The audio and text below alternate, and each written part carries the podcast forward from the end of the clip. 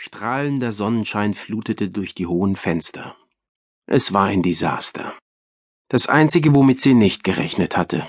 Ein sonniger Tag. Maximale Wirkung. Darauf legte sie es an. Kleidung, Haare, Schmuck. Ihre Detailgenauigkeit war wichtig. Denn jede falsche Note würde ihre Glaubwürdigkeit gefährden. Doch anstatt die Illusion durch subtile Beleuchtung und stimmungsvolle Schatten zu vervollständigen, ähnelte der Raum eher einer lichtüberfluteten Bühne. Es war Ende Oktober in London. Eigentlich sollte es regnen. Sie war unschlüssig. Sollte sie die Vorhänge zuziehen? Nein, das würde nicht funktionieren. Viel zu offensichtlich, es würde ihm nicht gefallen. Doch die Zeit wurde knapp. Sie musste sich schnell etwas einfallen lassen.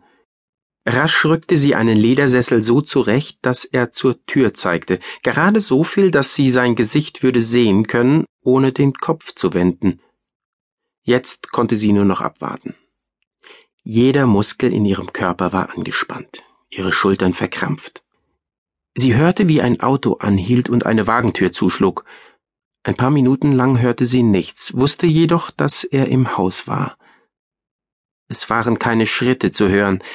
Der dicke Teppich im Korridor und auf der Treppe in den dritten Stock verschluckte jedes Geräusch. Doch er bewegte sich direkt auf das Schlafzimmer zu. Mit jeder Faser ihres Körpers spürte sie es. Die Tür wurde langsam geöffnet. Doch er blieb mit unergründlicher Miene im Türrahmen stehen. Eine Zeit lang sagte er nichts, und sie erwiderte seinen Blick unbeirrt, er war zweifellos ein gut aussehender Mann. Sein maßgeschneiderter Anzug saß perfekt an seiner hochgewachsenen, sehnigen Gestalt. Sein graumeliertes Haar war wie immer makellos. Er sah genau wie der erfolgreiche Mann aus, der er war. Ein Liebling der Medien. Kein Wunder. Endlich lächelte er. Siegesgewissheit umspielte seine geschwungenen Lippen. Ich wusste, du würdest kommen, er hielt inne und ließ den Blick über ihren Körper gleiten. Du hattest keine Wahl, hab ich recht? Er nickte selbstgefällig.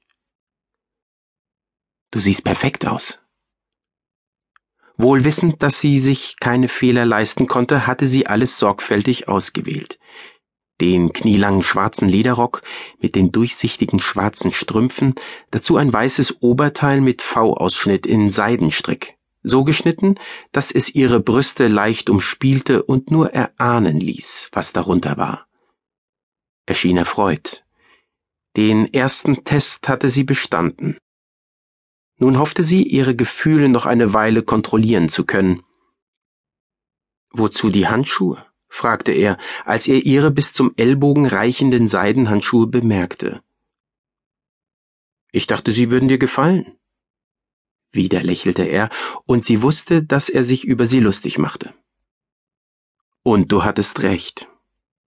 Er deutete auf den Eiskübel, den sie zusammen mit zwei Sektflöten auf den Beistelltisch mit der Marmorplatte gestellt hatte. Champagner. Zur Feier des Tages. Sein leises Lachen klang freudlos. Köstlich, aber keine gute Idee. Wir sollten unsere Sinne lieber nicht betäuben. Du hast die Initiative ergriffen. Das ist gut. Heißt das, du übernimmst heute die Führung? So ist es. Ich hoffe, du bist bereit.